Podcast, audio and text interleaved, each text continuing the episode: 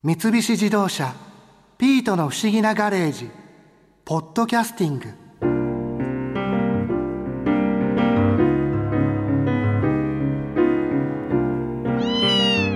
おばちゃんなんであんな穴から屋敷の庭に潜り込もうとしてたんです？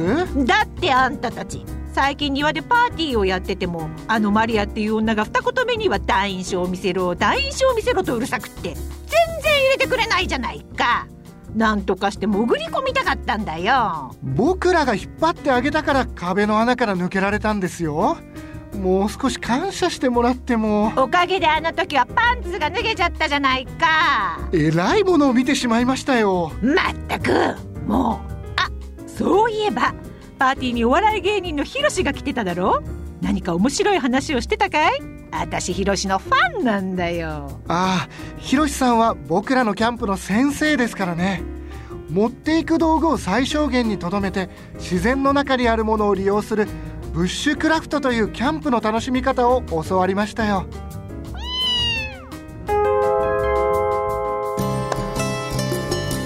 ひろしさん最近もはい。ソロキャンプって行かれてるんですか、もちろんでございます 例えばキャンプって時期によっても楽しみ方って変わってくるものですか？僕の場合は春と秋はタープ泊といって切れ一枚をうまいことテント風に組んではい。地べたに寝るっていうのをやるシーズンですよね。タープってあの屋根にするだけじゃなくてってことあれをこう折り紙のようにいろんなテントの形にできるわけですよ。へーそういう楽しみ方ができますよね。だからいつもと違うって言ったらキャンプ場に行って今回はこういうタープの張り方をするぞとかあらかじめ決めていくんですよね。うーんでそれによってこう軽量化していくというそのワクワクを楽しむというのがやっぱ大きいんじゃないかな。これをやるのもそのひろしさんお一人でやられるわけですもんね。そうです。みんなでこのタープをやらないとかだってそれやらないえ？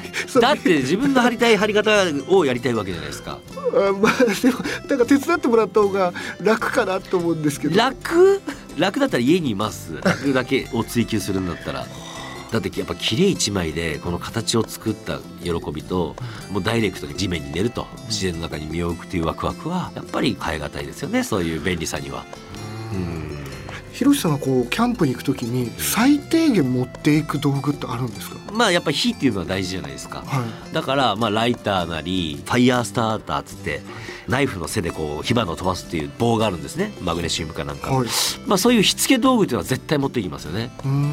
だただ最近は僕は火打ち石を持っていきますね。あ火打ち石で火をつけるんはいですか、もうそれもだから不便を楽しむってことですよね僕がゆくゆくやりたいのはもうより原始的なことをやりたいんですよ。それこそあのブッシュクラフトって呼ばれる知ってるんですね。あなんかお話を聞いたんですよ。はいブッシュクラフトですよ僕がやりたいのはその場にあるものでいろいろ作ったりとかしてっていうことなんですね。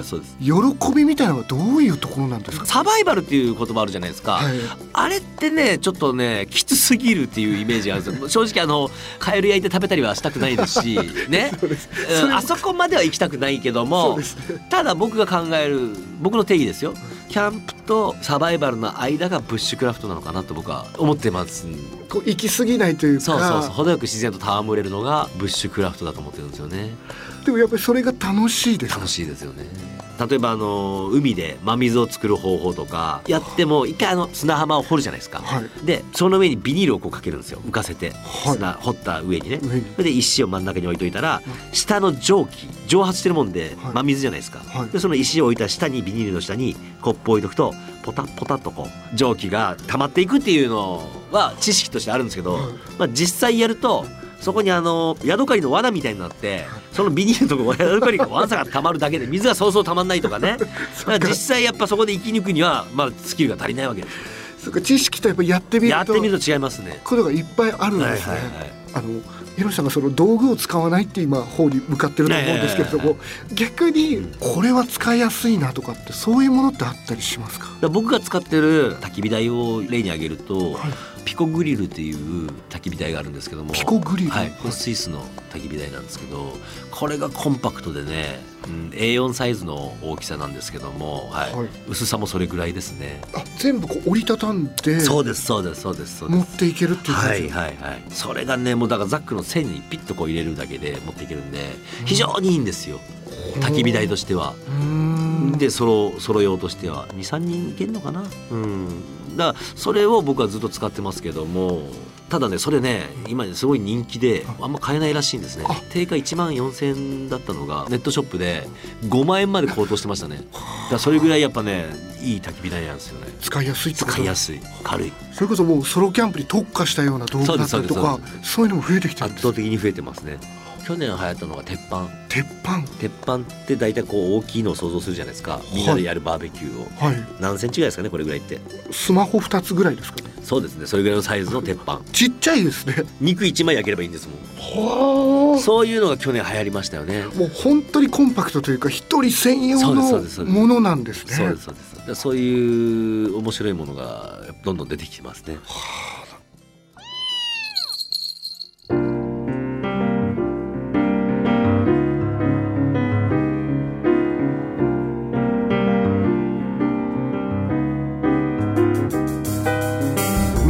自動車ピートの不思議なガレージポッドキャスティング。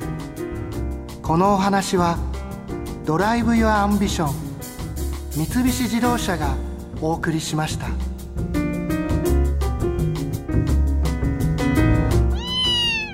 ここで耳寄りなお知らせです。ピートの不思議なガレージをもっと楽しみたいという方は毎週土曜日の夕方5時東京 FM をはじめお近くの FM 局で放送の三菱自動車ピートの不思議なガレージをお聞きください。外に出かけたくなるとっておきのお話満載でお届けしています。